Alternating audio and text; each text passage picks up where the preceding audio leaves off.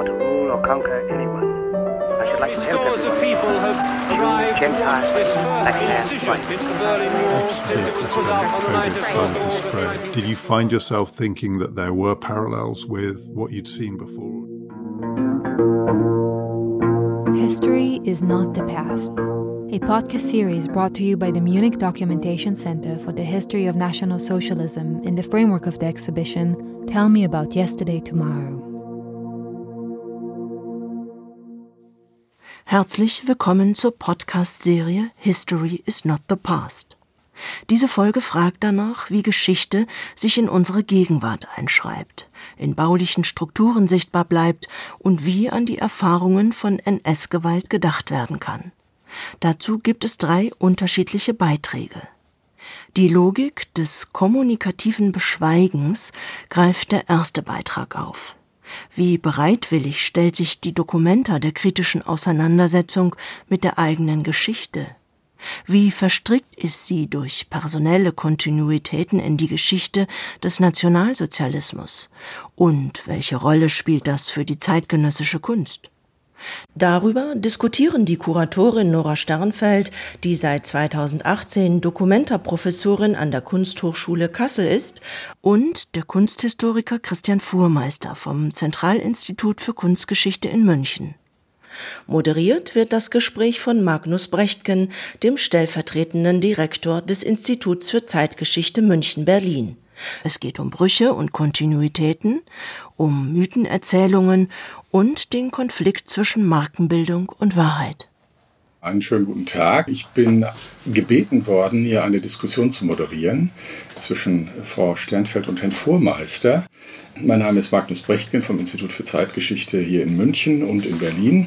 Frau Sternfeld sitzt in Kassel und ist dort seit 2018, wenn ich das richtig recherchiert habe, Dokumenta-Professorin in Kurzform gefasst und äh, auch mit der Geschichte der Dokumenta, aber auch mit vielen anderen Dingen des Stadtlebens vertraut und gefordert, sich damit auseinanderzusetzen. Christian Fuhrmeister ist hier in München am Zentralinstitut für Kunstgeschichte die Zentralkraft dieses Instituts, wenn ich das mal aus der Außenperspektive, so wie man das als Historiker wahrnimmt, zusammenfassen darf. Die Publikationen, die beide in vielfältiger Weise vorgelegt haben, spare ich mir mal hier. Die kann jeder und die Idee, die dieses Podcast hört, nachlesen. Unser Thema heute ist die Documenta und ist auch Kassel und ist die Rolle der Documenta im Rahmen der Vergangenheitsaufarbeitung, aber auch natürlich alles, was damit zu tun hat, handelnde Personen, Strukturen, all das, was sich in den vergangenen sieben Jahrzehnten seit dem Ende des Zweiten Weltkrieges in diesem Zusammenhang ergeben hat. Nun ist allgemein bekannt, dass Kunst, kunsthistorische Fragen erst relativ spät in den Fokus der Auseinandersetzung, der öffentlichen Auseinandersetzung zur Frage der Vergangenheitsaufarbeitung geraten ist. Ich nenne jetzt aus den vergangenen Jahren das Stichwort Golit, vielleicht davor das Thema Washingtoner Prinzipien und Washingtoner Konferenz und ähnliches. Wir wollen nun einen Blick zurückwerfen und vielleicht tatsächlich over to you, Herr Vormeister. Ja. ja. Erklären Sie uns doch mal, warum wir uns überhaupt mit der Dokumentargeschichte beschäftigen sollen. Ja, das möchte ich gerne. Ich möchte aber auch was sagen zu Ihrer Bemerkung, eher beiläufigen Bemerkung, dass sich sagen, in der Kunstgeschichte man sich relativ spät begonnen hat, damit auseinander. Ist irgendwie klar, Verbrechen gegen die Menschlichkeit hatten immer einen kategorisch höheren Stellenwert. Und es kommt auch was anderes hinzu, nämlich wenn man für Ästhetik zuständig ist, fällt es leichter, die Realität, den Kontext auszublenden und da hat man nicht sozusagen den treibenden Anlass. Ich habe das Gefühl, dass die jetzt begonnene Debatte um die Geschichte der Dokumenta sich einfügt in ein großes Spektrum von Neubewertung, Neubefragung, dass man das Gefühl hat, da ist etwas noch nicht richtig verstanden, erzählt, beschrieben. Und ich habe mir einige wenige Stichworte gemacht, das geht ganz schnell wie ich die Dokumentargeschichte verorten würde, das wäre im Hinblick auf die Vorgeschichte, also auf den Nationalsozialismus, eine Forschung, die sich auf Individuen richtet. Das seien es Künstler wie Nolde oder Christian Schad oder von mir aus auch auf Kunsthistoriker wie Buchner oder Metternich. Es geht um Institutionen, Institutionsgeschichten. Ich nenne jetzt mal das Städel oder auch die Bayerischen Staatsgemäldesammlungen. Man kann die Geschichte von Ausstellungen vor der Documenta untersuchen. Entartete Kunst ist einiges passiert, große deutsche Kunstausstellung. Die Geschichte des Kunsthandels haben Sie erwähnt und die Documenta ist keine Verkaufsausstellung, aber die merkantile Dimension halte ich für ausgesprochen wichtig. Dann haben wir die ebenfalls nicht bearbeiteten vielfältigen Besatzungskontexte, also die europäische Dimension, die vergleichen, da halte ich für ausgesprochen wichtig. Da gibt es Projekte Rama, Transkulta A bis hin zu JDCRP, wo eine übergreifende Untersuchung von NS plus Nachkriegszeit versucht wird. Wir haben Forschungen zu Medien, zu Katalogen, Fotos, und der Geschichte der Kunstberichterstattung und so weiter. Wir haben sowieso schon immer sozusagen kulturwissenschaftliche Untersuchungen, auch kunsttheoretische Ideologie, Rassetheorie, Weltanschauung. Braucht man, glaube ich, auch unbedingt. Und schließlich noch den letzten Punkt, in dem das vielleicht zusammengeführt werden kann, der Blick auf Strukturen, auf Narrative, auf sozusagen Erzählungen und damit letztlich auf Geschichtsschreibung, kulturelle und nationale Identität insgesamt. Das wäre sozusagen das große Komplettpaket und da ist Documenta praktisch eine Facette, ein Baustein, ein wichtiges Element. Ja, jetzt könnte ich ja äh, meine Rolle als Moderator aufgreifend relativ provokativ sagen. Sie haben ein wunderbares Panorama ausgebreitet, wo einem als Historiker sofort sehr, sehr viele Arbeitsgebiete einfallen. Alles Dinge, die mit der Zeit vor 1945 sehr intensiv zu tun haben, wo es noch sehr viel Arbeit, noch sehr viel zu recherchieren gilt. Sie haben bewusst, unbewusst die Dokumente als eine Facette bezeichnet. Ein Projekt, das erst nach 1945 begonnen wurde, das nach 1945 in den Kontext der Bundesrepublik gehört, das also vielleicht nur ganz marginal mit dieser Frage der Vergangenheitsaufarbeitung deshalb zu tun hat, weil die Objekte, die dort präsentiert werden, aus der zeitgenössischen Produktion stammen. Wäre es nicht arbeitstechnisch sehr viel effizienter, sinnvoller, zielführender, wenn man sich erstmal auf die Grundlagenforschung dieser anderen Bereiche fokussieren würde, bevor man sich der Dokumenta zuwendet. Ganz provokativ. ja, äh, schön. Also ich glaube, man muss immer alles gleichzeitig machen. Es geht gar nicht anders, weil die Dinge haben ja miteinander zu tun. Die Akteure, Bode, Haftmann, haben ja, die werden ja nicht 46 geboren. Die haben ja eine Vita, die haben eine Prägung, die haben eine Geschichte und sie nehmen teil an jedem großen Transformationsprozess. Die Documenta ist auch ein Versuch of undoing history, sozusagen die entartete Kunst wieder in ihr Recht setzen zu wollen und die Anknüpfung an die Moderne der Weimarer Republik. Darum haben wir ja nicht zeitgenössische Werke, ich sag jetzt mal Schlemmer, Lehmbruck und so weiter, auch in der Dokumenta. Das heißt, es ist schon der Versuch eines Brückenbaus, einer Verständigung und der Versuch der Etablierung einer neuen Geschichtsschreibung im Hinblick auf die Kunst in Deutschland, in Europa und weltweit. Und diese Grundlagenforschung muss per Definition vielfältig sein, sonst bleibt sie selektiv partikular und kann keine überzeugenden, konsistenten Erklärungsmodelle liefern. Frau Sternfeld, Sie sind seit 2018 im Amt, haben jetzt dieses große Forschungsprogramm, was Herr Vormeister hier beschrieben hat, gehört. In welcher Form haben Sie sich, als Sie 2018 diese Position aufnahmen, in ähnlicher Weise positioniert, um diese Position auszufüllen? Und wie machen Sie das in der Praxis? Wie gehen Sie das an? Bin sehr glücklich, dass wir hier jetzt zusammensitzen und sprechen und diese Themen ansprechen, die tatsächlich, wie Sie angesprochen haben, in der Dokumentargeschichtsschreibung sehr marginalisiert sind, sehr wenig bisher aufgegriffen wurden und in den letzten Jahren und gerade auch in den letzten Monaten im Zusammenhang mit einer Vorbereitung einer Ausstellung, die im Deutschen Historischen Museum 2021 stattfinden wird, jetzt immer mehr aufkommen. Sprechen wir also darüber, was heißt das? Sie haben gesagt, die Kunstgeschichte hat in gewisser Weise diese Kontextualisierung bisher nicht so sehr vorgenommen. Und ja, das müssen wir wirklich sagen. Es gibt hier eine Art toten Winkel in der Kunstgeschichte, was viele der Themen, die jetzt schon angesprochen wurden, betrifft. Und wir können die Kunstgeschichte jetzt damit entschuldigen, dass sie sich mit der Ästhetik beschäftigt und in den Wolken ist. Allerdings müssen wir schon sagen, dass die Kunst im 20. Jahrhundert und davor in anderer Weise durchaus politische Funktionen hat und es tatsächlich Aufgabe der Kunstgeschichte wie jeder anderen Wissenschaft ist, sich mit den Kontexten der ihres Forschungsgegenstandes zu beschäftigen.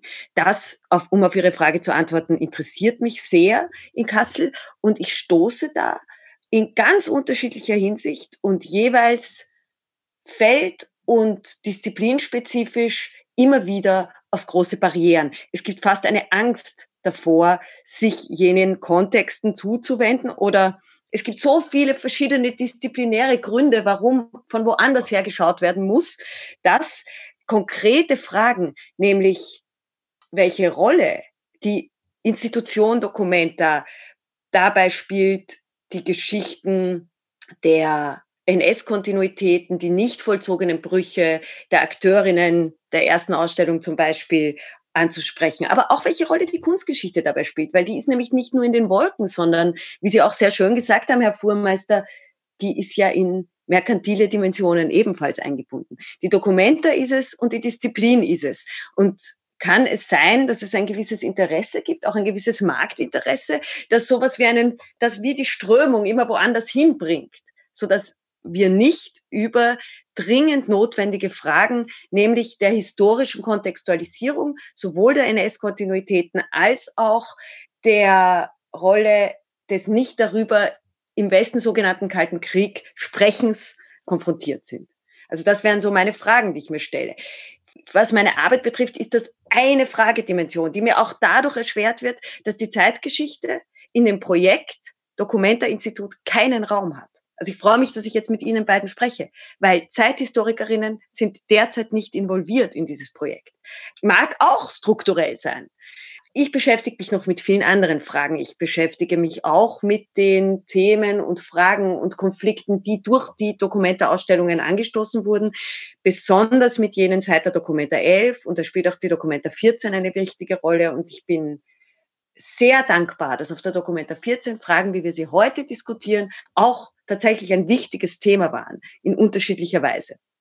Außerdem stellen wir uns Fragen nach der Kunstvermittlung und wir fragen auch nach anderen Ansätzen, die heute nicht so sehr Thema sind. Ein wichtiges Thema, das uns beschäftigt, ist Cyberfeminismus, der auf der Dokumenta 10 im Hybrid Workspace ausgerufen wurde, sagen wir so. Also wir bauen Archive auf, wir untersuchen Archive, wir diskutieren, wir machen Ausstellungen und Veranstaltungen. Aber heute möchte ich mich ja tatsächlich gerne auf diese Frage der Kontinuitäten nach dem sogenannten Bruch beschäftigen, also mit der Frage, wie hier der Versuch gemacht wurde, wie Sie gesagt haben, Herr Fuhrmeister, eine neue Geschichtsschreibung zu etablieren, eine Fantasie eines Neuanfangs in die Welt zu bringen, der gar nicht nach den eigenen Geschichten fragen musste und der, wie Sie sagten, offiziell auftritt, um die entartete Kunst wieder in ihr Recht zu setzen. Allerdings an keiner Stelle in Auseinandersetzung, weder mit der Verbrechensgeschichte noch mit dem Antisemitismus, der ja ein wesentlicher Motor der Ausstellung Entartete Kunst war, wie wir alle wissen. Ja, diese Aufarbeitungswelle, die wir gerade verfolgen, da ist die Dokumenta vielleicht ein Teil eines Phänomens, das wir ja seit ungefähr 10, 15 Jahren sehen. Das begann mit der Auseinandersetzung um die Kontinuität und Diskontinuität in den Ministerien. Das bekannteste oder das aufsehenerregendste vielleicht damals in die Frage des Auswärtigen Amtes. Inzwischen liegt ja sehr viel an Untersuchungen dazu vor. Jüngst äh, aus dem Kulturbereich die Frage der Berlinale, zu der es natürlich auch jetzt zeithistorische Expertise gibt und äh, die nachgefragt wird. Mich würde jetzt mit Blick auf die Dokumenta 14, die ich 2017 besucht habe, die mir, vielleicht habe ich es übersehen, wahrscheinlich habe ich es übersehen, keine zeithistorische Reflexion auf, sag jetzt mal, diese Frage der Kontinuität und Diskontinuität zu präsentieren schien, sondern doch eine stark aktualistische, also erstmal eine sehr, sehr vielfältige, heterogene Art, also eine rote Linie oder sowas, wenn man die suchte, ich habe sie jedenfalls nicht gefunden und es war sehr stark auf die damals noch sehr gängige Migrationsdebatte in der Bundesrepublik im Nachgang zu 2015 konzentriert. Wie würden Sie denn die Entwicklung, Sie schütteln den Kopf, das sehen jetzt unsere Hörer nicht, ich schildere das deswegen. Sie hätten es gar nicht Sie, Sie, widers Sie, widersprechen, Sie widersprechen mir jetzt und stellen jetzt richtig, was ich damals übersehen habe. Bitte, Frau Sternfeld. Allerdings, tatsächlich war die Frage nach den Kontinuitäten eine, die wie, sich wie ein roter Faden an vielen Stellen durch die Dokumenta 14 gezogen hat und die mit Teil der Auseinandersetzung auch als ein Verlernen war, um die es auf dieser Dokumenta ging. Es war ja auch die Idee, die Gurlit-Sammlung auf der Dokumenta 14 zu zeigen. Das ist dann nicht passiert, aber sehr viele Texte, Veranstaltungen haben sich damit beschäftigt. Maria Eichhorn hat eine fantastische Arbeit gezeigt, die auch sehr groß in der neuen Galerie zu sehen war, die sich mit der nicht stattgefundenen Rückgabe auseinandergesetzt hat und mit der Notwendigkeit dieser Rückgabe. Es gab zahlreiche Arbeiten, auch Arbeiten, die sich mit der Geschichte von Joseph Beuys zum Beispiel auseinandergesetzt haben als Wehrmachtssoldat. Eine sehr ernsthafte und kritische Auseinandersetzung mit Kontinuitäten, die gemeinsam wie viele andere kritische Auseinandersetzungen keinen Echoraum gefunden hat. Und ich frage mich eben, ob dieses Nichtfinden eines Echoraumes auch symptomatisch ist für ein Gespräch, das wir endlich führen müssen. Also ich bin völlig bei Ihnen, Maria Eichhorn, das Rose-Vallon-Institut. Ich nehme das eigentlich ganz ähnlich wahr. Es war sozusagen in der Tat ein exponierter Versuch, auch das an die lokale sozusagen Enteignungsgeschichte in Kassel mit verschiedenen Beispielen vorzuführen und anzuknüpfen, aber Sie sagen, keine wirkliche Resonanz. Also das muss ich auch sagen, das war es ist ja wichtig, dass man, dass auch Künstler, sei es qua Artistic Research, sei es qua Environments, Installationen, Dinge thematisieren und der Öffentlichkeit zur Diskussion präsentieren und damit erreichen sie auch bestimmte Dimensionen bei den Besuchern und in der Öffentlichkeit, die die Wissenschaft nicht erreichen kann. Ich sag's mal so platt. Das würde ich sagen, ist die große Leistung, was ich verschiedentlich schon beobachten konnte. Und ich glaube schon, dass das in der Tat der Versuch war. Aber Sie haben vorhin vor dem toten Winkel gesprochen. Und das finde ich als Bild eigentlich ganz gut, weil diese politische Funktion, die in Dienstnahme, aber auch in Dienststellung von Kunst für größere Zwecke, die wird, wie soll ich sagen, immer nur partiell und äh, selektiv adressiert, aber nicht als eine Art Grundmoment oder als Grundprinzip verstanden.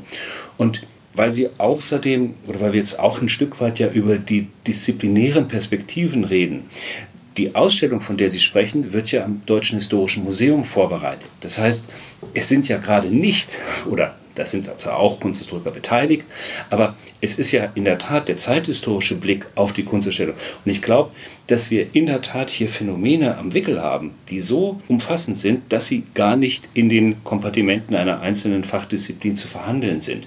Und da würde ich Ihnen auch zustimmen, was die Dokumenta dann, wenn sie gut ist, schafft, ist, dass sie das Know-how und die Innovationskraft auch von Künstlern im Hinblick auf erschütternde Perspektiven, aus denen man lernen kann, zur Debatte zu bringen. Also ich sage jetzt mal was wie Horst Hoheisel also, oder Debatten und so weiter. Also es gibt viele, viele Beispiele, wo wir auch Ansätze haben, die etwas leisten, was nicht mit regulären geisteswissenschaftlichen Verfahrensweisen zu erzielen ist. Und das ist eigentlich das Spannende, wo ich glaube, das wäre eine Entwicklungsmöglichkeit fürs Documenta-Institut. Die transdisziplinäre Herangehensweise im Hinblick auf die Schaffung eines Resonanzraums für auch schmerzhafte kritische Auseinandersetzungen. Das wäre eine notwendige Aufgabe des Documenta-Instituts. Ich bin mir nicht sicher, ob das Documenta-Institut das jemals leisten wird. Eher, glaube ich, wird es in eine ähnliche Richtung gehen wie die öffentliche Wahrnehmung der letzten Dokumenta. Das wäre aber die Aufgabe und ist, denke ich, auch unser aller Aufgabe. In dem Sinn fände ich es auch wichtig, dass wir jetzt in dem Gespräch für uns nochmal klarer machen, was ist eigentlich das Problem an der Geschichte? Was ist hier eigentlich aufgebrochen? Die Geschichte der Dokumenta wurde sehr lange dargestellt, eben wie Sie sehr schön gesagt haben, als ein massiver Bruch mit dem, was davor passiert ist, als Neubeginn, als eine Wiederanknüpfung an das, was sie selbst in den Katalogen sehr gerne verfemte Kunst genannt hat. Organisiert wurde sie, wie jede Ausstellung, nicht nur von einer Person, aber es gibt eine wichtige Gründungsfigur, das ist Bode, und der konnte, wie den Forschungen von Kai-Uwe Emken unter anderem verdanken, diese Arbeit eigentlich nur deshalb weiter vorantreiben, die durchaus auch sehr visionär war und an der Schnittstelle zwischen einer künstlerischen Forschung und einer oder einer gestalterischen Ambition einerseits und eben auch einer dem Wunsch, Kunst zu zeigen, die davor nicht gezeigt werden konnte, die da angelegt war, die konnte er nur vorantreiben in Zusammenarbeit mit einem Kunsthistoriker. Und das war Werner Haftmann. Über Werner Haftmann hinaus waren auch zahlreiche andere Leute eben an diesem Projekt, das wie jede Ausstellung ein kollaboratives Projekt ist, beteiligt. Nun haben wir sehr lange diese Geschichte, die ich fast wie einen Mythos des Neubeginns, wie ein Phönix aus der Asche beschreiben würde, nacherzählt. Bis immer mehr und unter anderem auch durch ihre Forschungen klar wurde, viele, die da an der ersten Ausstellung beteiligt waren, ein ganz großer Teil dieser Leute und Werner Haftmann einer davon, für die war das nicht ein Neubeginn aus dem Widerstand, wie sie sich selbst gerne dargestellt haben. Für sie war es auch kein Neubeginn aus der inneren Emigration. Für sie war es eine Geschichte, die nach ihrer eigenen Nazi-Geschichte ihnen die Möglichkeit gegeben hat, einen Neubeginn für sich selbst in der Öffentlichkeit darzustellen. Wir haben es also mit Leuten zu tun, Werner Haftmann unter anderem, die selbst in der NSDAP waren und die jetzt mit einem Anknüpfen an die, wie Sie so schön sagen, verfemte Geschichte in gewisser Weise ihre eigenen Biografien auch reinwaschen, die auch bei den Fragen darüber, welche Rolle sie in der NSDAP und so weiter gespielt haben, lügen und falsche Angaben machen über ihre eigenen Nazi-Geschichten. Diese Leute organisieren hier nun eine Ausstellung, bei der es die ganze Zeit darum geht, neue Formulierung, Wiederanknüpfung an das, was als entartete Kunst bezeichnet wurde, unter Auslassung, wie Sie sagen, einen großen Teil von deutschen jüdischen Positionen, unter Auslassung von antifaschistischen Positionen, vielen, die auch da hätten gezeigt werden können, und aber mit einem großen Pathos. Und da stellen sich natürlich heute schon die Fragen, welche Kontinuitäten, welche Brüche werden hier nicht thematisiert? Und es fragen sich auch viele Leute, inwiefern hat sich hier nicht um eine Germanisierung der verfemten Kunst gehandelt. Also wie kann es sein, dass ohne den Antisemitismus der Ausstellung Entartete Kunst an irgendeiner Stelle zu erwähnen, es möglich wird, sich mit genau dieser nach dem Krieg mit einer eigenen NSDAP-Geschichte zu schmücken. Hat denn diese Schilderung, die Sie gerade beschrieben haben, Inwieweit gehört das zum Arbeitsprogramm des äh, Documenta-Instituts, weil Sie das gerade schon beschrieben haben, genau für den Bereich nach 1945? Inwieweit wird das Gegenstand dessen sein, was Sie selbst erforschen, wenn Sie sagen, dass Zeithistorikerinnen nicht äh, zu dem Institut oder zur Ausstattung dessen gehören, was Sie gerade betreiben? Von wem erwarten Sie, dass das geschieht? Ich halte das für die wesentlichste und wichtigste Aufgabe nach dem, worüber wir jetzt sprechen, von diesem Institut. Wenn so eine Frage an die eigene Geschichte und an den eigenen Gründungsmythos von der Öffentlichkeit gestellt wird, müsste es eigentlich eine zentrale Aufgabe des Documenta-Instituts sein, hier große Forschungsprojekte ins Leben zu rufen. Dass ich mir das wünsche, ist sehr schön. Es können sich viele Leute viel wünschen. Die Strukturen sehen nicht so aus. Ich kann sagen, dass wir in den nächsten Tagen einen Text von Mirle Redmann veröffentlichen werden mit dem Titel Das Flüstern der Fußnoten zu den NS-Biografien der Dokumenta-Gründerinnen, wo sie sich eben damit beschäftigt, auch mit der bestehenden Forschung sehr genau beschäftigt, aber eben auch die NSDAP-Ausweise ausgehoben hat und hier diese Geschichten erzählt. Ich kann auch sagen, dass wir darauf noch einen Text veröffentlichen werden von Nane Burmann, die sich jetzt auch sehr ausführlich mit Fragen vor allem der Narrative auseinandersetzen wird. Ich kann sagen, dass wir zahlreiche Programme dazu machen. Ich kann aber auch sagen, dass ich dazu, was jetzt Finanzierungen betrifft, auf keinen einzigen Antrag eine positive Antwort bekommen habe, von niemandem unterstützt wurde und auch nicht werde, dass immer wieder, wenn an andere Leute herangetragen wird, ob sie nicht in Kassel sich mit diesem Thema beschäftigen wollen, in der Öffentlichkeit von der Documenta GmbH gesagt wird, dass ich das doch machen soll. Allerdings arbeite ich tatsächlich elf Stunden täglich und gebe alles auch dafür, beschäftige mich in meinen Vorlesungen wesentlich damit, habe keinen einzigen Cent dafür und sehe mich tatsächlich als Teil einer groß angelegten Strategie, dieses Thema nicht groß werden zu lassen. Herr Vormeister zuerst. Ja, ich, bin, ich bin versucht zu sagen, I know that feeling. Nein, also Frau Stempel, das ist, glaube ich, ganz von dem wenigen, was ich weiß, ist das alles komplett richtig als Beschreibung. Weil die, was Sie genannt haben, diese Aspekte Selbstpurifizierung, auch die Rhetorik der Apologie, die für die 50er Jahre, glaube ich, mit Händen zu greifen ist. Und diese verschiedenen Muster und diese abgelagerten Zeitschichten sind in der Tat, wir reden über etwas so, sage ich mal, massiv strukturelles, dass wir natürlich auch die Deutungsmuster der Deutschen im Hinblick auf die klassische Moderne mitverhandeln. Es ist wirklich was relativ Großes und das ist nicht leicht, weil es gegen den Mainstream verstößt, das auf der Ebene der Forschungsförderung zu realisieren. Also das meine ich auch, wenn ich sage I know that feeling, weil sie damit ein Stück weit einen Konsens aufkündigen, auch den Konsens der sozusagen der klassischen jeweils fachgeschichtlichen Prinzipien und das kann man nur, glaube ich, schaffen in einem Bündnis mit radikal aktivistischen Kräften. Man kann zwar sozusagen so wie Herr Brechtgen am Falle von Speer das sehr schön präsentieren und man kann auch dann insofern der Gesellschaft einen Spiegel vorhalten, weil er ja auch, wenn ich das kurz einflechten darf, die wichtige Frage, die Sie auch gestellt haben mit den Lügen. Ich habe einen Aufsatz gemacht, warum man Lügen glaubt. Herr Brechtgen hat ja nachgewiesen, dass Speer Dinge verbalisiert, die die Leute hören wollten. Und genau diese Dimension, diese Größendimension hat auch die Dokumentargeschichte. Und das ist insofern was Strukturelles und darum ist es umso wichtiger, dass diese Forschungen durchgeführt werden. Absolut. Und dann wäre eben aus meiner Sicht die Aufgabe eines Dokumenta-Instituts eines, das es nie geben wird, aber eines, von dem ich und die gesamte Kunsthochschule Kassel träumen würde, sich die Frage zu stellen, was geschehen ist und was es für die Gegenwart bedeutet.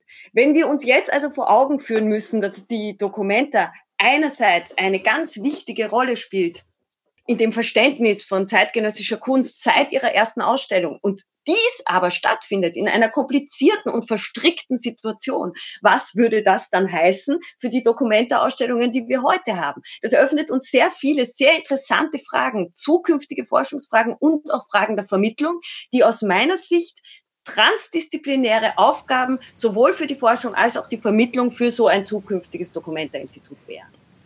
Also aus der Sicht des äh, Zeithistorikers, ohne jetzt über meine eigenen Forschungen direkt sprechen zu wollen, aber über die Dinge, die wir am Institut äh, und im Umfeld derer machen, die ähnliches zeithistorisches Forschen betreiben wie wir, war eigentlich in den vergangenen Jahren die Möglichkeit, solche Projekte zu konzipieren und durchzuführen, äh, so gut wie nie. Deswegen würde mich interessieren, was denn die konkreten Hindernisse, die konkreten Stimmen, die konkreten Herausforderungen sind, denen Sie sich bei der Konzeption eines solchen zeithistorisch, kunsthistorisch vermittelnden, vermengenden Konzeptes entgegengestellt sehen. Denn wenn es eine Zeit gegeben hat, in der die Gesellschaft der Bundesrepublik, in der die Politik, in der Menschen insgesamt, die sich mit Geschichte beschäftigen, bereit waren, diese Dinge zu fördern, dann war das in den vergangenen zehn Jahren. Das wird sich jetzt aller Wahrscheinlichkeit nach stark ändern aufgrund der Finanzwirkungen der Krise, die wir gegenwärtig durchleben. Aber die Schwierigkeiten, die Sie schildern, könnte man ja ketzerisch sagen können, eigentlich nicht an den Finanzen gelegen haben, sondern wie Herr Vormeister gesagt hat und Sie auch angedeutet haben, sondern dass es immer noch in diesem Bereich Stakeholder gibt, die diese Fragen nicht stellen wollen, was aber jetzt aus zeithistorischer Perspektive,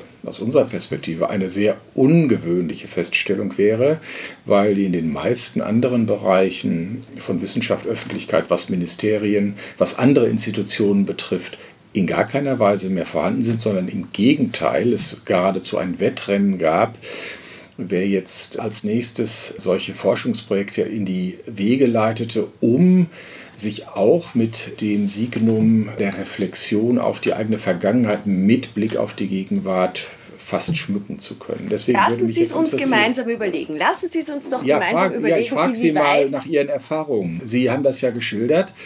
Und vielleicht sind Sie mal ein bisschen konkreter und oder sagen, welche Argumente da kommen, warum das nicht stattfindet. Lassen Sie uns gemeinsam überlegen, inwieweit es strukturell ist. Erstmal, ich bin 2018, wie Sie sagen, nach Kassel gekommen in eine Situation, wo ein transdisziplinäres Forschungsinstitut aufgebaut werden sollte, als Kooperation zwischen der Universität und der Documenta GmbH, der Institution, die die Marke Documenta verwaltet. Diese beiden in Kooperation hatten eine Reihe von AkteurInnen involviert.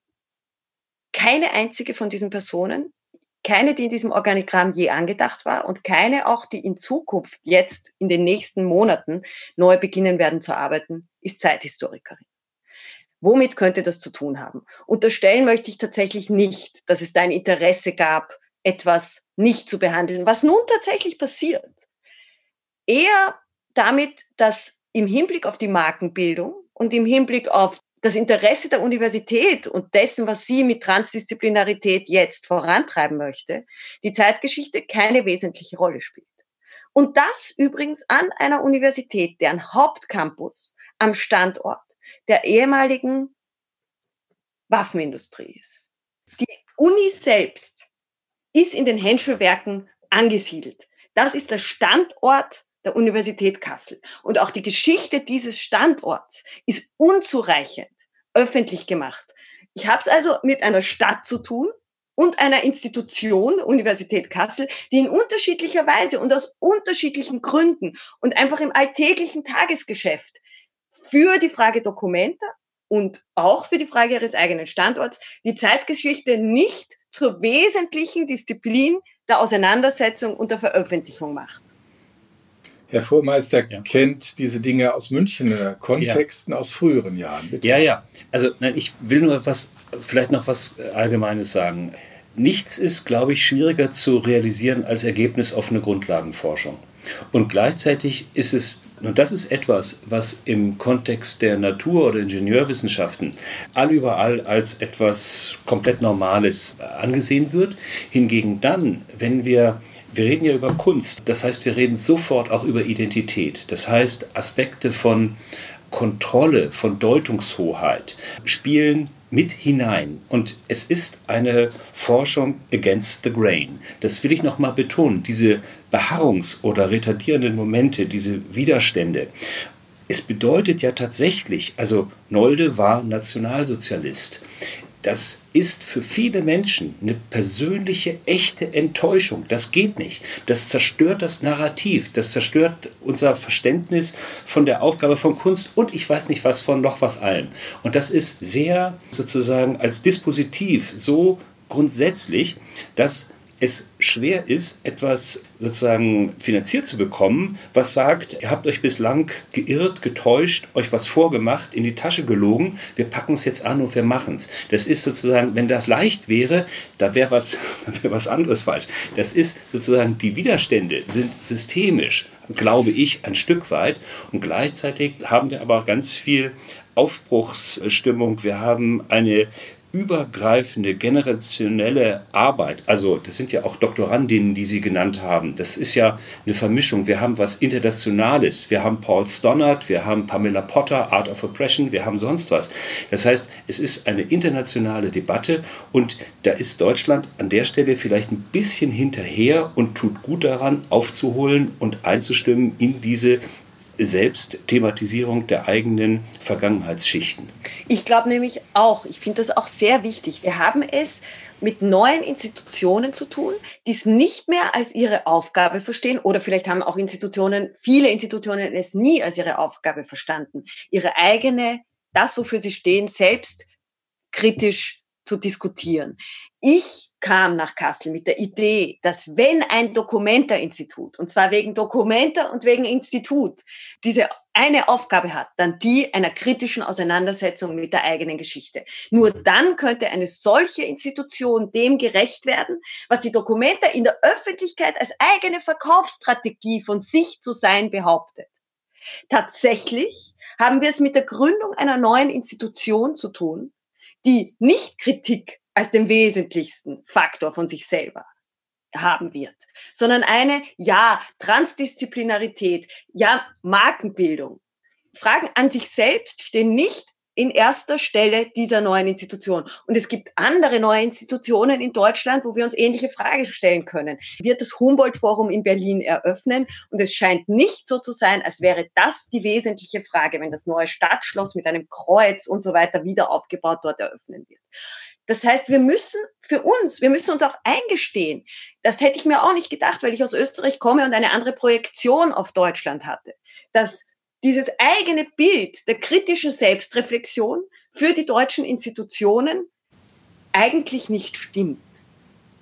Ja, wenn ich da als Moderator und teilnehmender Beobachter das nochmal vielleicht zusammenfassen kann, was man dann als Zeithistoriker dazu sagt, dann ist das tatsächlich wohl im Moment, wie ich jetzt Ihre Diskussion wahrnehme, stark ein Phänomen, der Kunst und äh, des Marktes um die Kunst herum. Ich nenne jetzt mal Markt nicht als Markt zum Handeln, sondern als Markt äh, der Diskussion.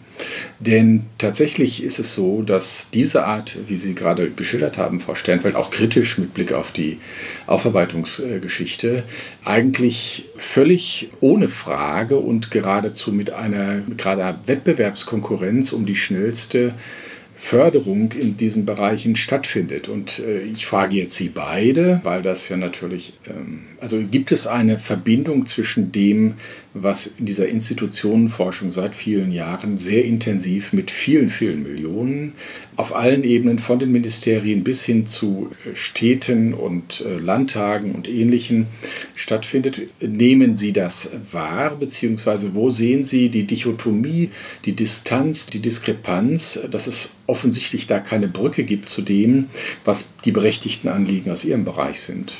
Wir haben eine größere hm, Parzellierung. Wir haben ein Denken, was üblicherweise an den eigenen Institutionsgrenzen Halt macht. Und wir haben so, sag ich mal, eingeübte Gewohnheiten und Denkweisen, Verhaltensmuster, dass die Herausforderung von neuen, anderen Gesichtspunkten ist auch eine Herausforderung an die eigene Identität.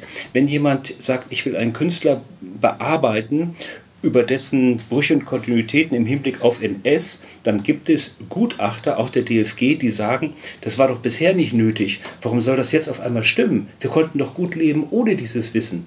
Also das sind Zirkelschlüsse. Ja? Das ist das Systemische und was, glaube ich, anders ist in der Zeitgeschichte, die eine große, lange, breite Diskussion hat, nicht ohne Debatten, Historikerstreit rauf, runter und so weiter. Gibt es viele Kämpfe, viele Ansätze und so weiter.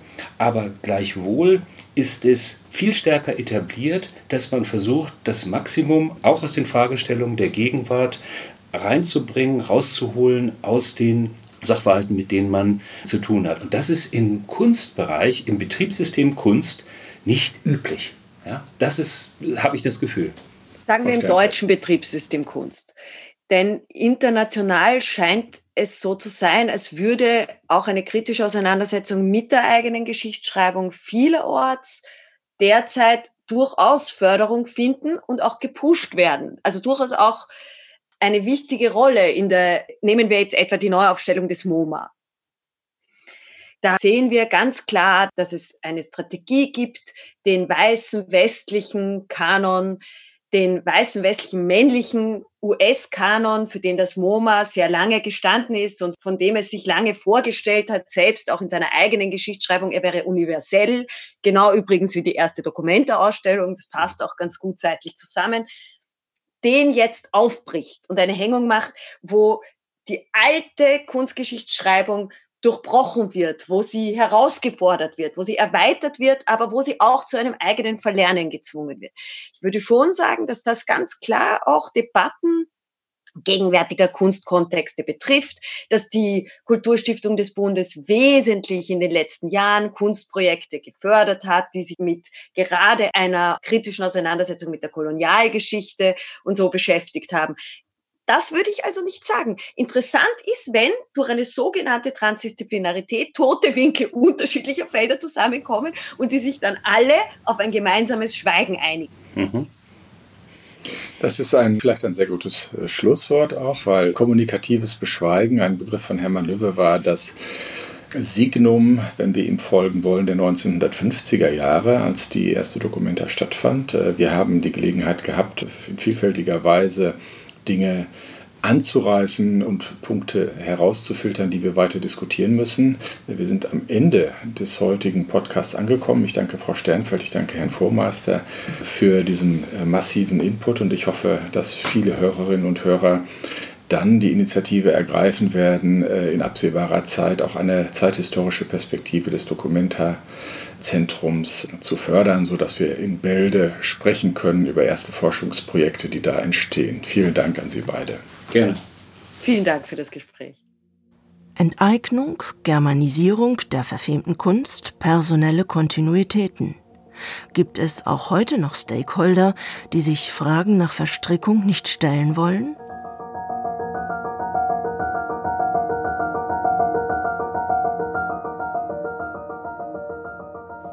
Im zweiten Beitrag dieser Folge stellt die Kunsthistorikerin und Leiterin des Archivs der Moderne, Christiane Wolf, die Geschichte von Hitlers Gauplatz in Weimar vor. Er ist gerahmt von nationalsozialistischen Bauten, in denen heute die thüringische Landesverwaltung residiert. Der riesige Aufmarschplatz davor begrünt. Ausdruck einer Haltung, dass Gras über die Sache wachsen soll? Ich habe als Titel des Vortrags folgenden gewählt. Rassisches, klassisches Weimar, zentrale Räume nationalsozialistischen Lebens, Entwürfe für eine mustergültige Gauhauptstadt. Für Hitler war Architektur ein vielseitiges, öffentliches und überall präsentes Medium, mit dem er schnell und deutlich die Machtansprüche seines Regimes sowie dessen politischen Erfolge dokumentieren konnte. Mit den ersten Monumentalbauten in München, der Großplanung für Berlin und dem Reichsparteitagsgelände in Nürnberg beabsichtigte das Regime, seine Präsenz im öffentlichen Raum unübersehbar anzuzeigen. In diesen Führerstädten in Anführungsstrichen entstanden Bauprojekte, deren Architektursprache der Selbstdarstellung des NS-Systems dienten und deren Bauformen neue Räume für spezifische Kult- und Feierformen, das heißt öffentliche Großveranstaltungen eröffneten. Da sich die Nationalsozialisten von Anfang an zugleich als Kampf- und Glaubensbewegung inszenierten, dienten öffentliche Feiern und Veranstaltungen nicht nur dem Ausdruck von Macht und sollten dem Regime politische Legitimation verschaffen, sondern auch der Darstellung und Beschwörung einer unter Hitler geeinten in Anführungsstrichen Volksgemeinschaft. Der radikalen Ausgrenzung Verfolgung und physischen Vernichtung aller sogenannter Gemeinschaftsfremden stand die Selbstfeier dieser deutschen Volksgenossen gegenüber. Aus dem Anspruch heraus erwuchs die neue Bauaufgabe Gauforum mit einem festen Bauprogramm. Als Musterstadt zum Bau eines prototypischen Forums wählte Hitler persönlich Weimar aus und definierte damit das Bauprogramm für alle anderen Städte.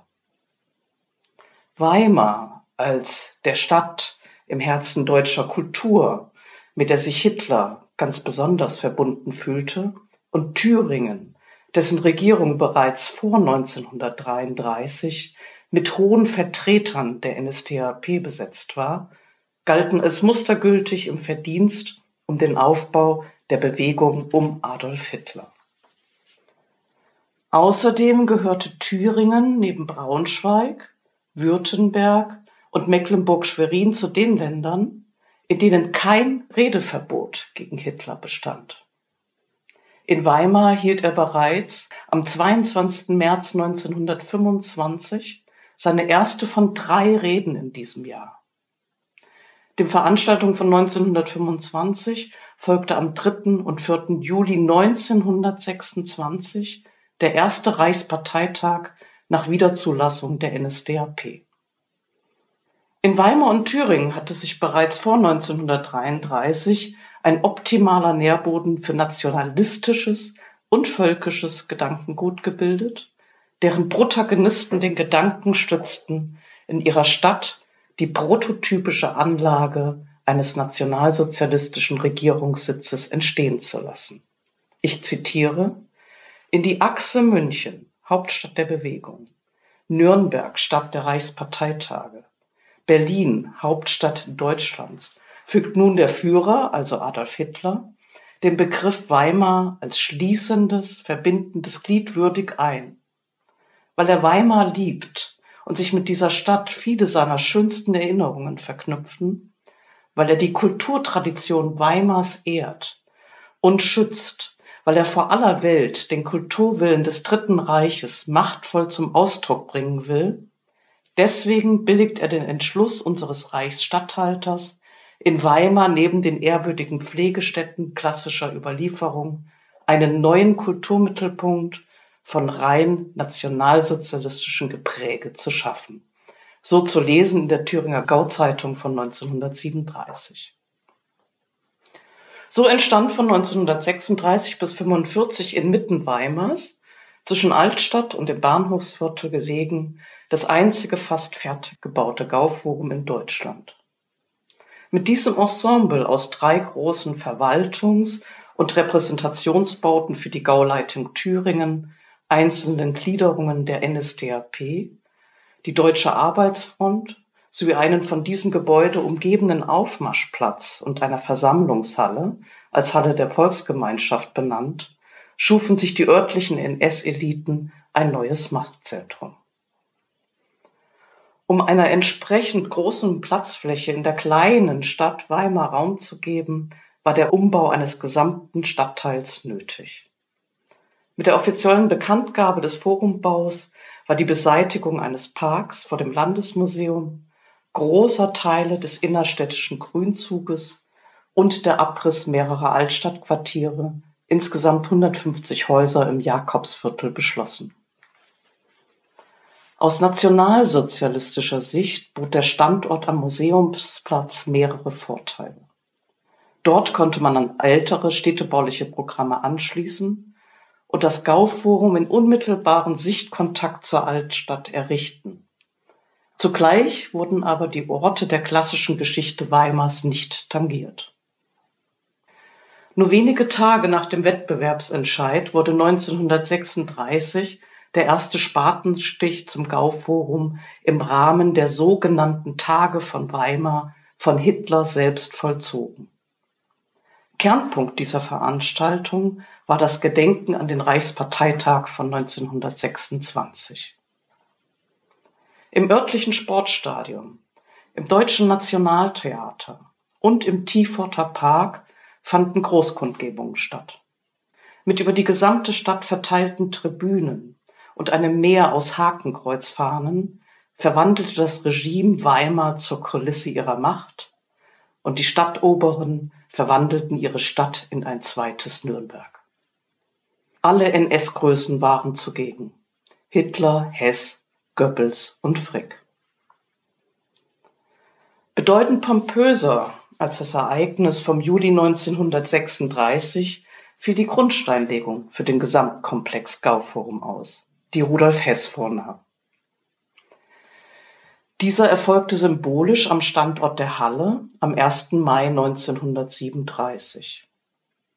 Dazu hatte man die Front der geplanten Halle in realer Größe als Modell errichtet. Davor war eine Ehrentribüne und ein improvisierter Aufmarschplatz angelegt worden, dessen Begrenzung von Fahnen umstellt war.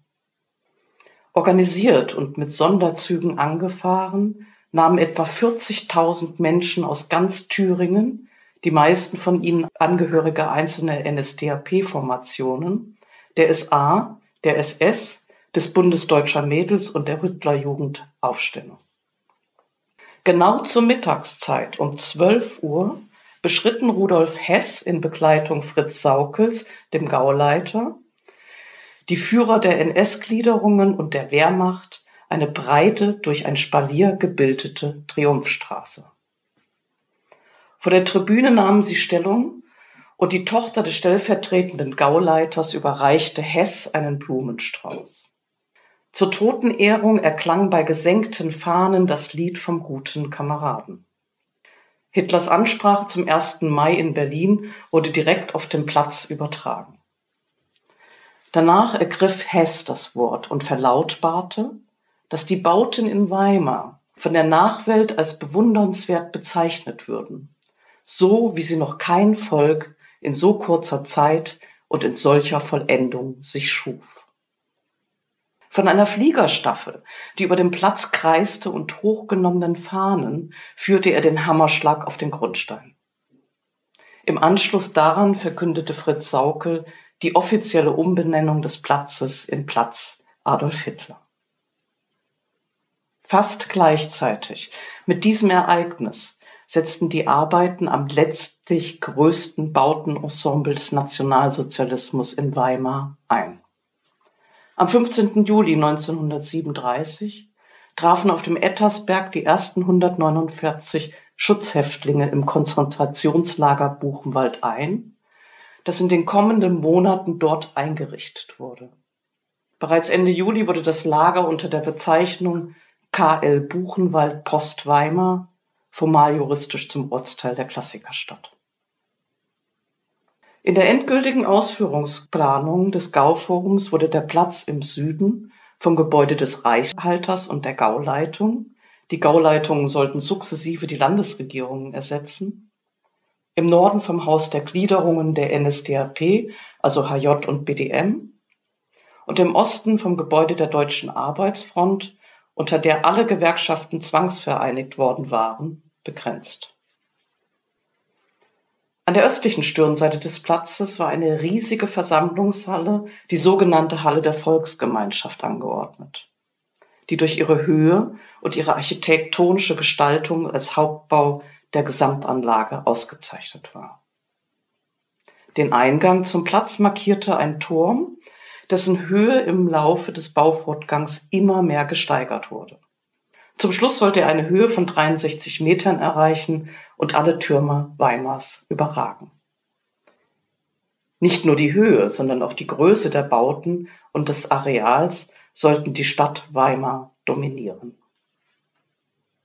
Die in Film und Bild festgehaltenen Veranstaltungen vom 1. Mai 1937 lässt erkennen, wie das Regime gedachte, in Zukunft seine Festveranstaltungen in Weimar durchzuführen.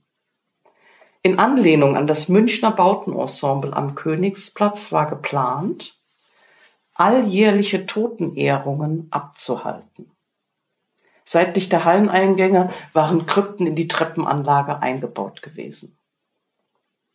Als erste große Zeremonie war beabsichtigt, die Toten der Bewegung des Gaues Thüringen in einer feierlichen Veranstaltung über die durch die Grabplatten verdeckten Öffnungen in die Krypten hinabzulassen, in denen später alle im Verdienst der Partei stehenden Persönlichkeiten Thüringens beigesetzt werden sollten. Die Glocken des Turmes sollten die Bevölkerung zu den Parteifesten in die Halle und auf den Platz rufen.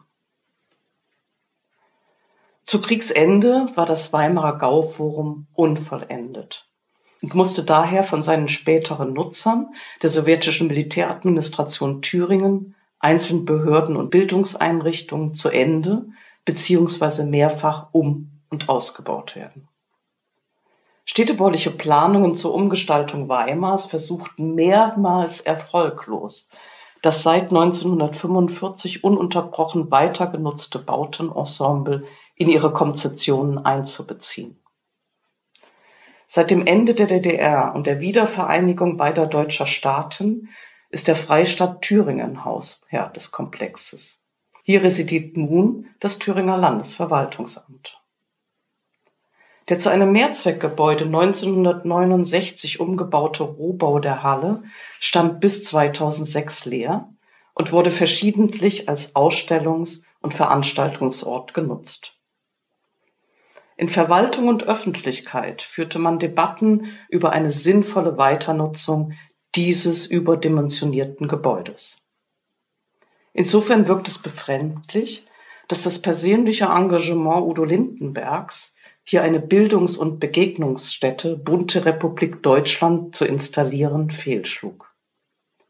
Auftakt war sein Auftritt mit der Exiliantenrevue Atlantic Affairs, im Rahmen des Kunstfestes von Weimar.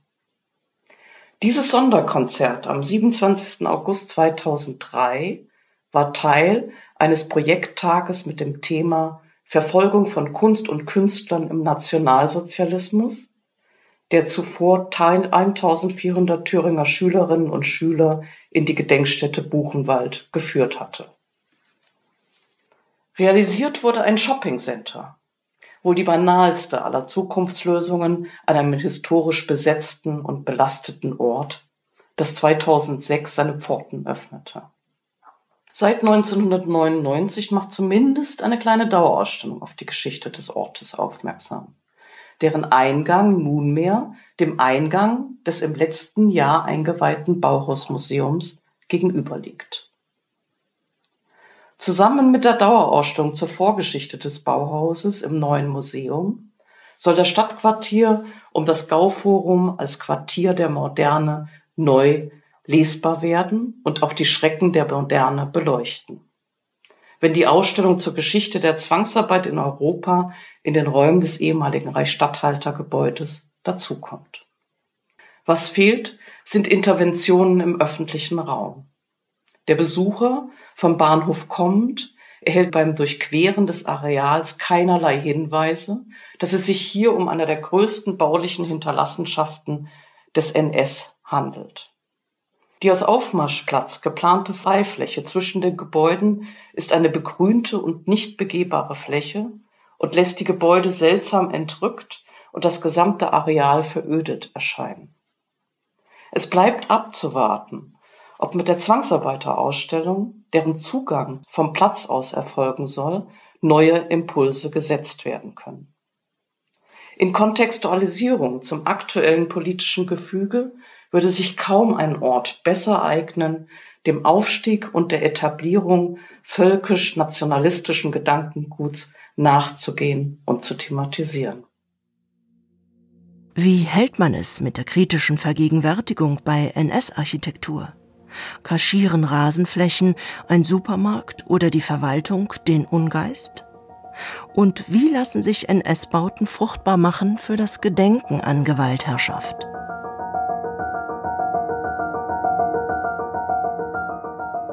Im letzten Beitrag dieser Folge kommen Opfer von nationalsozialistischen Krankenhausmorden in München zu Wort. Sie haben noch Briefe geschrieben an ihre Familien, flehentliche Bitten um Brot oder Besuch, aber die Briefe kamen nie an, sie wurden von den mordenden Ärzten zurückgehalten. Ihnen zum Gedenken hat Martin Waldesstauber eine Lesung konzipiert. Die nationalsozialistischen Krankenmorde. Heute mit zunehmendem zeitlichen Abstand zu den Ereignissen werden zwei besonders beunruhigende Aspekte der Krankenmorde erkennbar. Die Täter, die Planer, waren die Elite der deutschen Ärzteschaft, waren christlich-humanistisch erzogen. Kein Arzt war gezwungen, sich daran zu beteiligen, aber nur wenige haben Entscheidungsspielräume auch genutzt. Zweitens und noch beunruhigender ist die Erkenntnis, dass die Krankenmorde keine eigentlichen nationalsozialistischen Aktionen waren. Die Nationalsozialisten haben lediglich die Tür für ein Gedankengut geöffnet, etwas in die Praxis umgesetzt, das bereits 30 Jahre vorher diskutiert wurde. Die Vorstellung, dass Menschen einen unterschiedlichen Wert haben. In letzter Konsequenz also die Unterscheidung, wer ist lebenswert und wer nicht. In diesem Beitrag werden wir nicht aus den bürokratischen, objektivierenden Täterdokumenten eines menschenverachtenden Regimes lesen, sondern die Opfer zu Wort kommen lassen.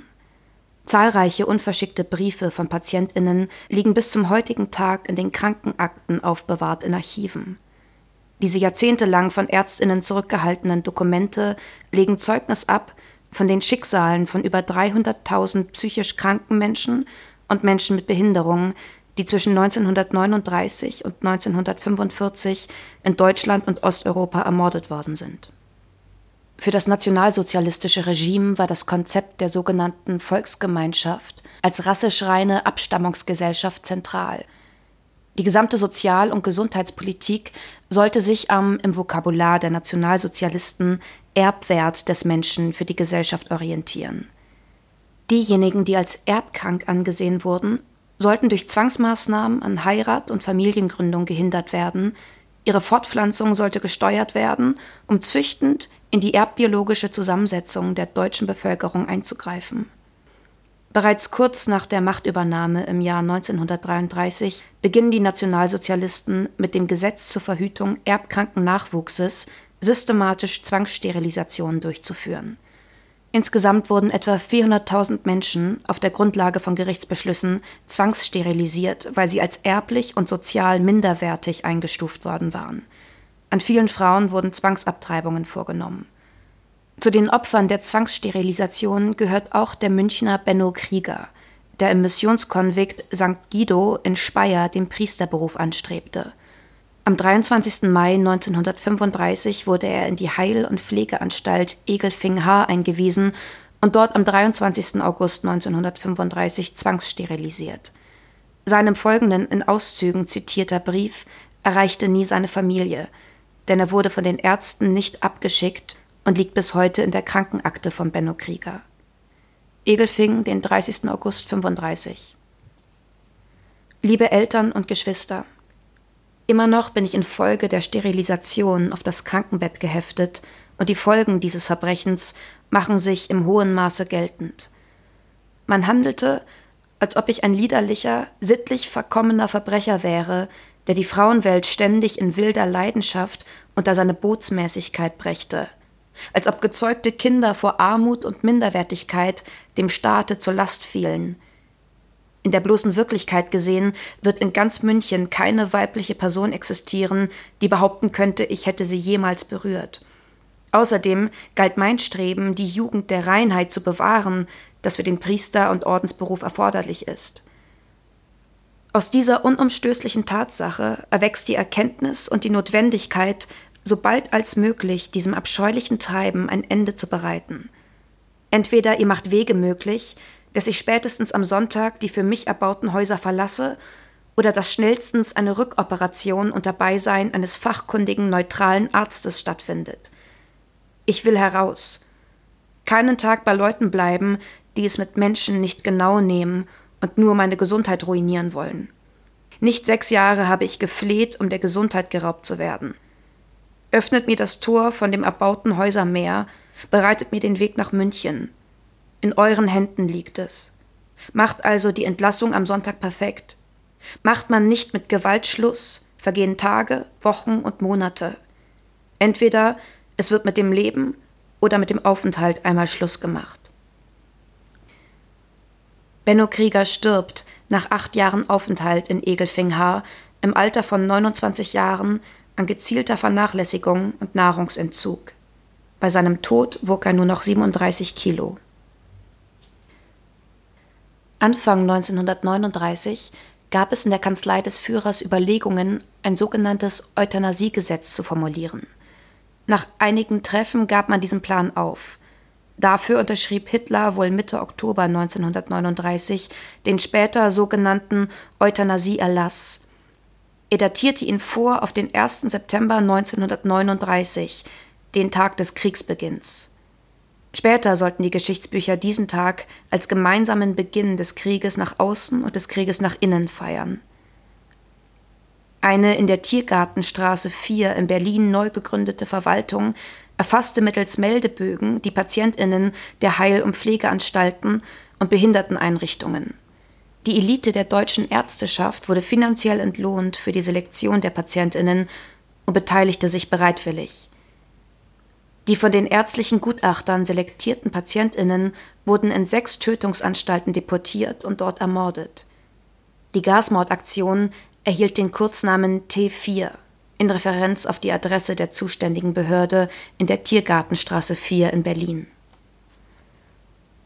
Am 18. Januar 1940 wurden reichsweit die ersten Patienten von München aus in die Tötungsanstalt Grafeneck deportiert und dort ermordet. Die Angehörigen bekamen in der Regel eine kurze, vereinheitlichte Benachrichtigung über die Verlegung ohne Angaben über das Verlegungsziel und oft mit der Aufforderung, nicht nachzufragen. Der Zynismus dieser bürokratischen Mühe ist nur schwer zu ertragen. Die Nationalsozialisten richteten insgesamt 30 von ihnen als Kinderfachabteilungen bezeichnete Einrichtungen ein, in denen gezielt über 6000 Kinder ermordet wurden. In Bayern in Ansbach, Kaufbeuren und Egelfing-Haar bei München. Typischerweise erhielten Eltern kurz vor dem Mord eine sogenannte Schlechtermeldung. Diese Benachrichtigung traf meist so spät ein, dass das Kind schon tot war und diente lediglich der Verschleierung der Morde. Im August 1941 erhält Frau Kiesel einen Standardbrief aus der Heil- und Pflegeanstalt Kaufbeuren. Sie antwortet umgehend am 11. August 1941 in Sorge um ihre Tochter Elisabeth. Heil- und Pflegeanstalt. Heute erhielt ich ihr Schreiben, wo ich gerade gerichtet war, nach 12 Uhr mit dem Zug zum Krankenhaus zu fahren, um mein liebes Kind zu besuchen. Voll Schreck über einen solchen Brief war ich wie gelähmt. Das ist wirklich furchtbar für eine Mutter. Wenn ich das gewusst hätte, dass das Mädel wieder woanders hingeschupft wird, so hätte ich doch darauf gedrängt, mein Kind heimzunehmen. Die Arbeit wäre mir nicht zu viel gewesen. Wie Sie mir mitteilen, wissen Sie nicht, wo das Mädel hingekommen ist. Sie werden doch kein Mädel aus Ihrer Anstalt geben, ohne zu wissen, wo es hinkommt. Also unbedingt will ich wissen, wo das Mädel hingekommen ist. Das Krankenhaus ist doch die Anstalt, wo ich selbst geglaubt habe, dass das Mädel am besten aufgehoben ist. Am Anfang, als das Kind ins Krankenhaus kam, habe ich furchtbar getan, weil mir viele Leute den Kopf verdreht haben mit den schlimmsten Wörtern. Als ich aber mein liebes Kind Elisabeth öfters besuchte, so dachte ich, meine Angst war umsonst. Es ist nicht so, wie die Leute sagen. Mein Gedanke war nun bisher, dass das Mädel bei Ihnen gut aufgehoben ist. Auf meine Verantwortung nehmen Sie das Mädel wieder in Ihre Anstalt zurück. Ich werde mein Kind wieder besuchen. Ich kann unmöglich meinen Angehörigen über solches Mitteilung machen. Die würden ja alle über mich herfallen, dass ich als Mutter nicht einmal weiß, wo das Mädel ist. Ich kann vorerst nichts unternehmen. Zuerst muss ich wissen, wo das Mädel ist. Wie schon erwähnt, werden sie doch kein Mädel hergeben, ohne die Eltern zu befragen. Heil Hitler, Frau Kiesel. Postskriptum. Sollte dem Mädel etwas passieren, so sind wir schon in der Lage, das Mädel beerdigen zu lassen. Ich habe so immer Angst, weil das Mädel so schwächlich ist. Bereits am Vortag war Elisabeth Kiesel vergast worden. Einige Tage nach der Ermordung bekamen die Angehörigen von Standesbeamten der Tötungsanstalt einen Trostbrief mit Todesbenachrichtigung und vorgetäuschter Todesursache. Derartige Standardbriefe wurden zehntausendfach verschickt. Oftmals wurde zur Verschleierung des Mordes der Brief von einem weit entfernten Sonderstandesamt geschickt, um die vermeintliche Verlegung glaubhaft zu machen. Mehr als 70.000 Menschen wurden im Rahmen der Gasmordaktion T4 ermordet. Im Juni 1945 nach Kriegsende brechen die Amerikaner in der ehemaligen Vergasungsanstalt Hartheim ein Stahlfach auf und finden ein 39-seitiges Heft, in dem Buch geführt wurde über die in den sechs Tötungsanstalten der Gasmordaktion T4 ermordeten Menschen.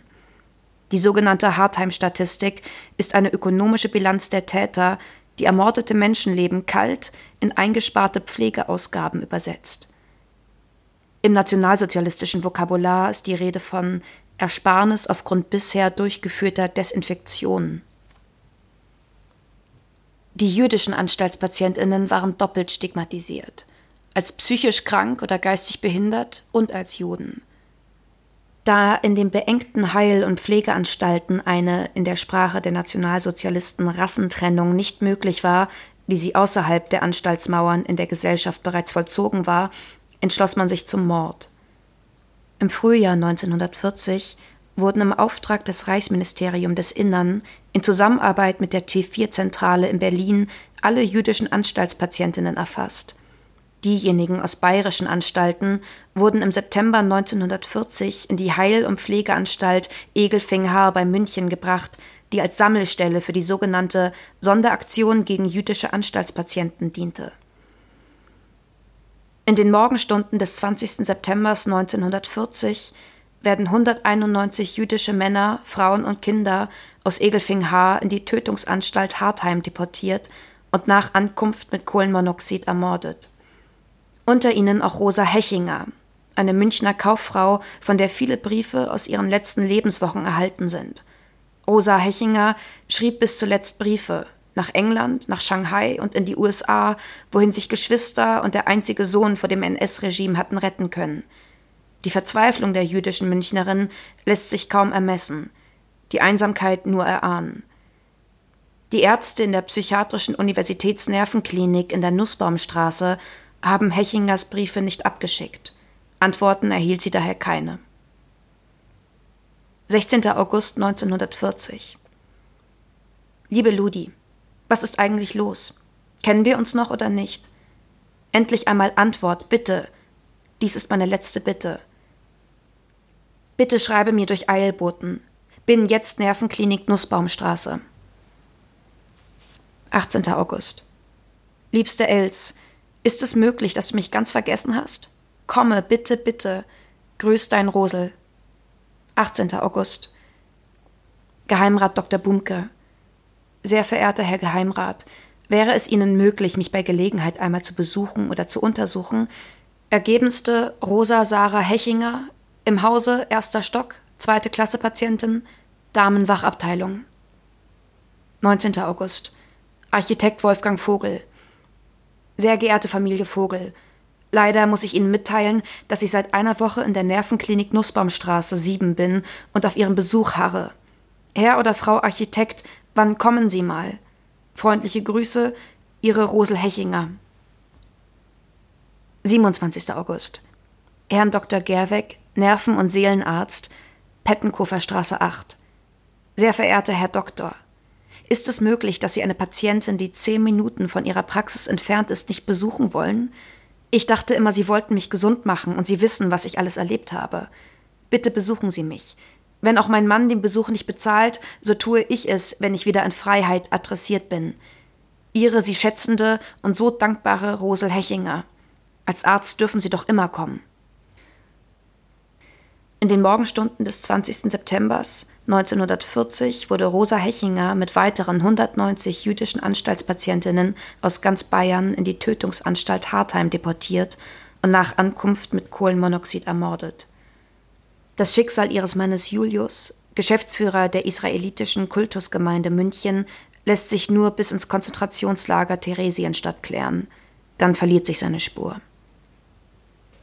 Ihre Eltern Adolf und Veronika Mama wurden im Vernichtungslager Treblinka und ihre Schwiegermutter Gertraud im Konzentrationslager Theresienstadt ermordet. Sohn Paul gelang als 17-Jährigen 1941 die Immigration in die USA. 1944 fiel er in Italien. Am 17. November 1942, nach Beendigung der Aktion T4, findet im bayerischen Innenministerium eine Konferenz mit den bayerischen Anstaltsdirektoren statt. Der Direktor der Anstalt Kaufbeuren, Faltelhauser, bedauert bei diesem Treffen, auch aus ökonomischen Erwägungen, dass die Krankenmorde eingestellt worden sind und schlägt vor, PatientInnen allmählich und systematisch verhungern zu lassen, um das Tötungsprogramm fortsetzen zu können. Er würde in Kaufbeuren jene, die sonst der Euthanasie zum Opfer gefallen wären, nur noch mit fettloser Kost versorgen. Ergebnis des Treffens im bayerischen Innenministerium diese Hungerkost soll in allen Anstalten unverzüglich umgesetzt werden, um das Morden fortzusetzen. Kurz später, am 30. November 1942, erfolgt auch offiziell mit Verweis auf die Zwänge des Krieges durch das bayerische Innenministerium eine schriftliche Anordnung. Der sogenannte Hungererlass regelt, wie es wörtlich heißt, welche Patientinnen zu Lasten der übrigen Insassen besser verpflegt werden sollen. Auch die Münchner Schauspielerin Emmy Rowold, die unter anderem auch an den Kammerspielen auftrat, ist eines der mehr als 2000 Münchner Opfer der nationalsozialistischen Krankenmorde. Emmy Rowold verstieß mehrfach gegen das sogenannte Heimtücke-Gesetz, da sie sich an öffentlichen Orten, unter anderem in der Kantine des Nationaltheaters, kritisch über Adolf Hitler und das NS-Regime äußerte. In der Polizeiakte wird sie mit den eindrücklichen Worten zitiert haben Sie die Rede gehört?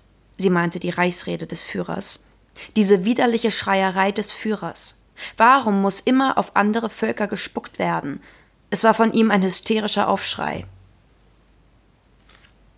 Im Februar 1936 wird sie von der Anklage freigesprochen. Ein Verfahren wird im April 1938 eingestellt. Im Oktober 1939 wurde sie von der Gestapo verhaftet und ins Gefängnis Stadelheim gebracht. Die Ärzte in Stadelheim erklärten Emmy Rowold für unzurechnungsfähig und verlegten sie in die Universitätsnervenklinik in der Nussbaumstraße. Von dort wurde sie am 5. Februar in die Heil- und Pflegeanstalt Egelfing-Haar gebracht.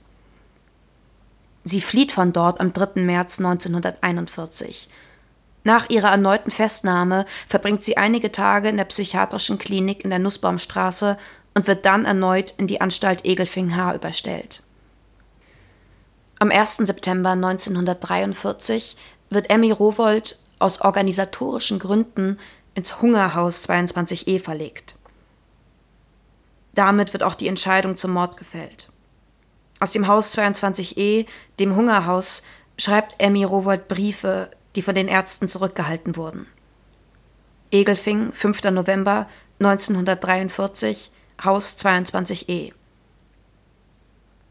Liebe gute Ertelmutter, nun haben meine intensiven Gebete der letzten überaus hungrigen Tage im völlig arbeitslosen Oktober doch noch ihr Ohr erreicht auch ohne dass ich Ihnen für das vorletzte große Brot vom letzten September danken durfte, das du mir im Auftrag meiner Schwester schicktest.